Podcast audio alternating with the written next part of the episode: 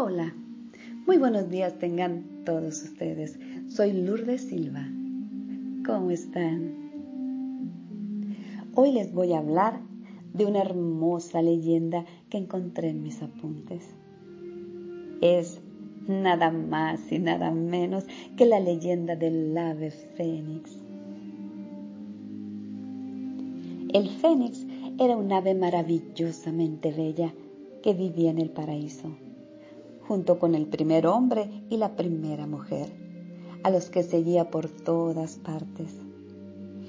Cuando Adán y Eva fueron expulsados, un ángel portador de una espada de fuego fue designado para cuidar las puertas del paraíso e impedir que la pareja pudiera volver al Edén. Empujado por el amor y la lealtad, el ave fénix intentó impedir que las puertas se cerraran definitivamente para sus amigos. Entonces, una chispa saltó de la espada del guardián y el hermoso plumaje del ave se encendió terminando con su vida en una llamarada multicolor.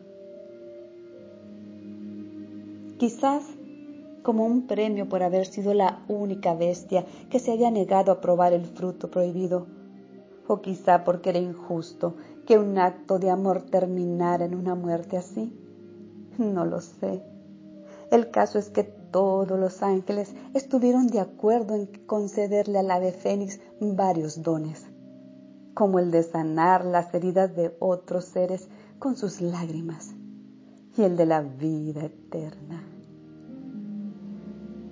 Su inmortalidad se manifestaba en su eterna capacidad de volver a la vida resurgiendo de entre sus cenizas.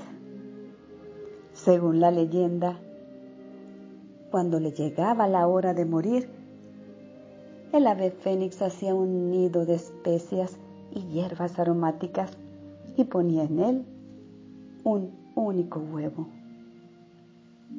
Después de empollarlo durante algunos días, una noche, al caer el sol, el fénix ardía espontáneamente, quemándose por completo y reduciéndose a cenizas. Gracias al calor de las llamas se terminaba de empollar el huevo y al amanecer el cascarón se rompía, surgiendo de entre los restos aún humeantes el ave fénix. No era otra ave, era el mismo fénix, siempre único y eterno, aunque siempre más joven y fuerte que antes de morir, siempre más sabio porque tenía además la virtud de recordar todo lo aprendido en su vida anterior.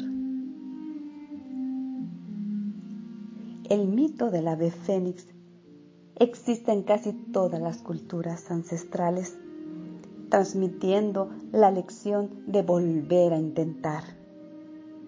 Es un animal de un buen augurio, garantizando la vida y el eterno crecimiento de la raza representa los cinco dones más virtuosos que son la justicia, la fidelidad, el coraje, la compasión y la humildad.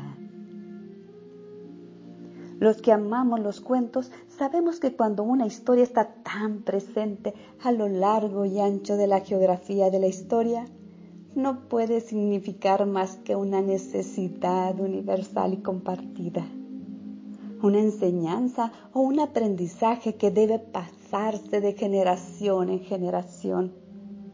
Aprender de los fracasos, volver a intentar lo que no se consiguió, enriquecido por la experiencia y crecer en adversidad.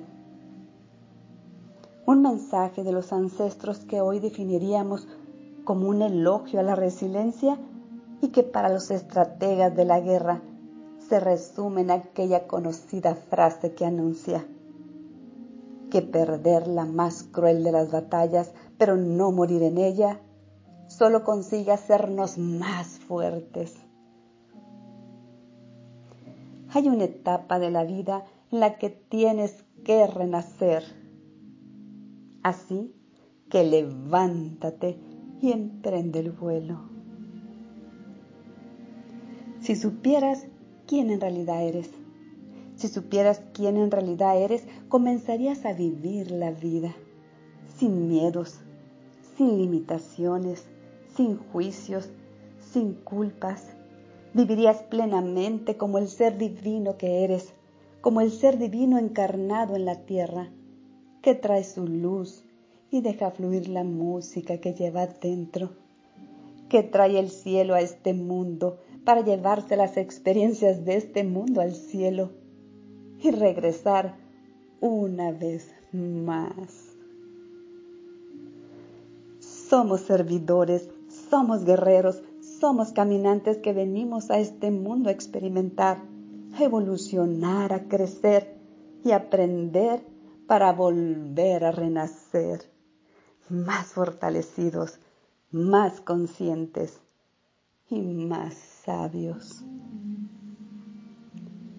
Cierra tus ojos y pídele al universo que el viento se lleve todo lo que te duele y te deje avanzar.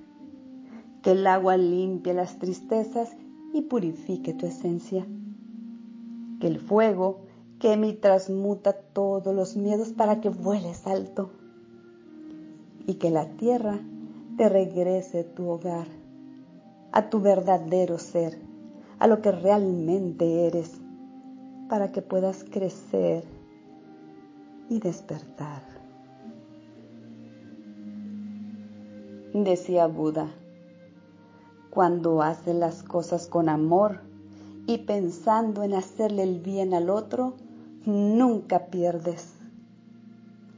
Quédate con esa paz de hacer, de haber hecho lo correcto. Abrazos de luz para todos ustedes. Bendecido día.